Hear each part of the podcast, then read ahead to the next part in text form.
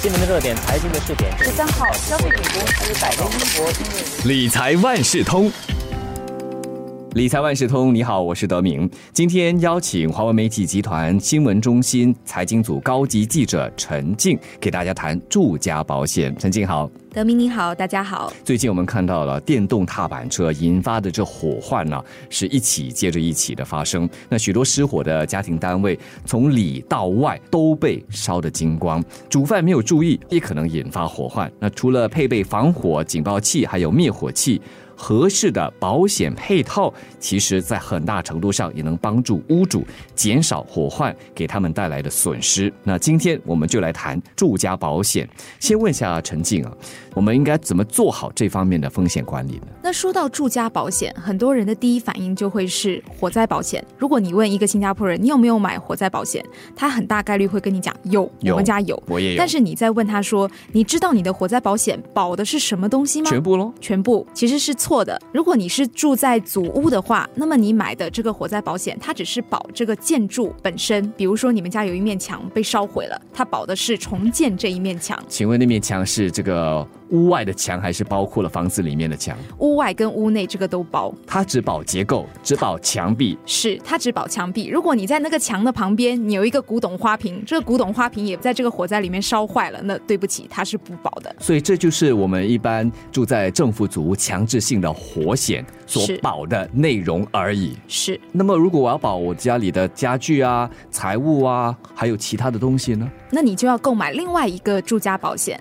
那刚刚我们已经讲到了，住家保险其实分为两部分，第一部分就是火灾保险，那大部分人都有，也就是我们所说的 fire insurance，是强制性的。是。那第二部分它叫做住家。财务保险，它的英文是 Home Content Insurance，它保的就是你家里面的装修、你的财务，然后还有你可能个人的一些物品，然后还有一些是保宠物的哦。嗯，但是很多保险公司现在它也提供说既保建筑又保屋内财务的这样的一个混合的保单，所以大家其实上网看的时候，你可以留意一下这个保单它保的到底是什么内容。理财万事通。我们刚刚说的是政府组屋，这个私人公寓也很多。那私人公寓的这个保险又怎么看呢？私人公寓的火灾保险通常是由这个公寓的管理委员会负责的，就是在你搬进公寓的时候，这个管理委员会它必须为整栋建筑投保。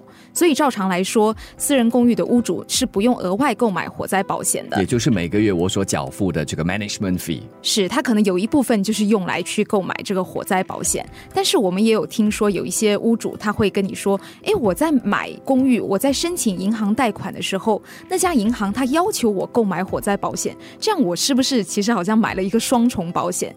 其实不是的，因为很多银行要求你购买的那一份保险，它叫做抵押权人利益保单，它的英文缩写是 MIP。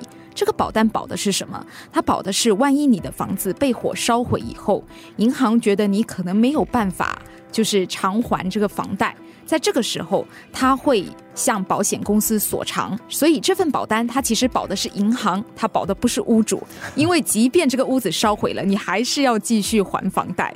所以保的东西是不一样的，是要分清楚。是，但是刚才你提到的公寓的管理层，当他们收取每个月的这个管理费所包含的一小部分的这个活险，那也只是保他们的建筑而已，对吗？是，他保的都是房屋的结构，所以和祖屋一样，如果屋主想要另外为你屋内的装修和财务购买保险的话，那也是要购买这个住家财务保险的。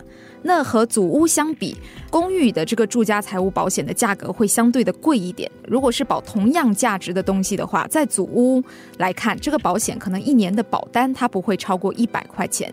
但是如果换去公寓的话，这个保单的价格很可能就会翻倍。我们谈过了政府祖屋，谈过了公寓，那么有地住宅呢？有地住宅通常是不用被强制购买任何保险的，但是因为这一类住宅它的价值最高，所以通常屋主他都会很自觉的。去给他的建筑和屋里面的东西购买保险，所以也包括了建筑，也包括了财务，是就是火灾保险，还有住家财务保险。理财万事通。那屋主怎么决定哪个保险产品最适合他们？当你到保险公司的网站上面选购产品的时候，他们通常会问你说：“你要为你的家保多少？”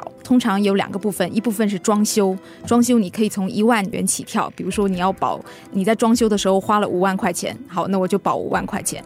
然后我觉得我们家里面的财务值十万块钱，那我就为我们家这个财务保十万块钱。那我怎么算呢？这个有两种比较推荐的算法，一种是说，因为这个保险公司它通常只会负责帮你把屋子重建回原来的那个状态。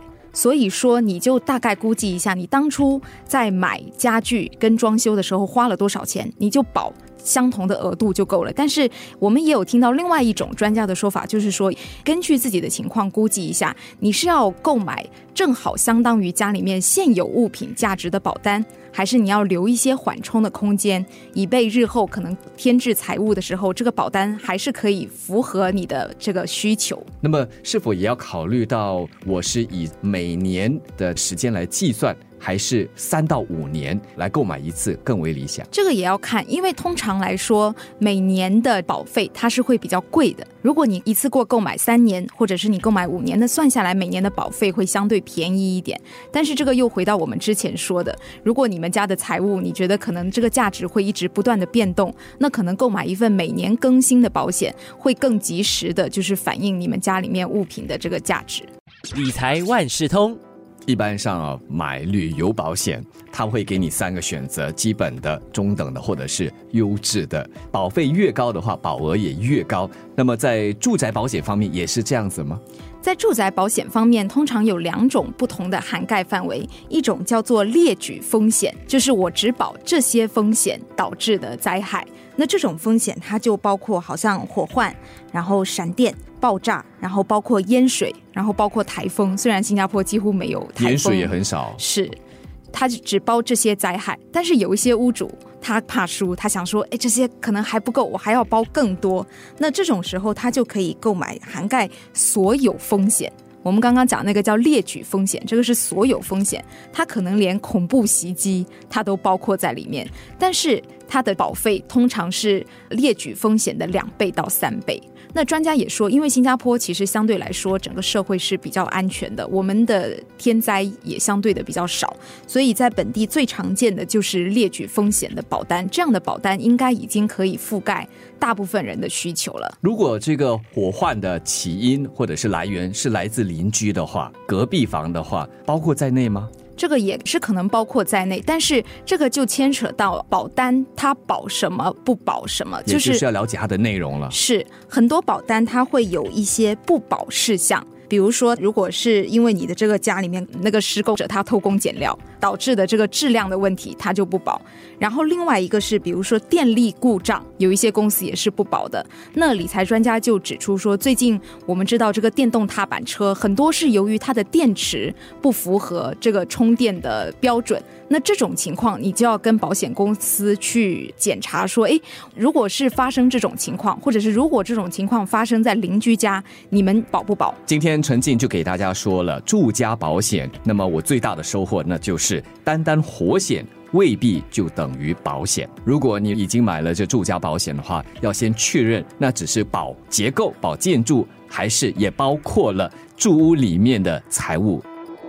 理财万事通每期提供你最需要知道的理财与财经知识。如果你想了解更多，可以到早报的 SG 搜索“联合早报财经专栏理财简囊”。我是九六三好 FM 的德明，我们下期再见。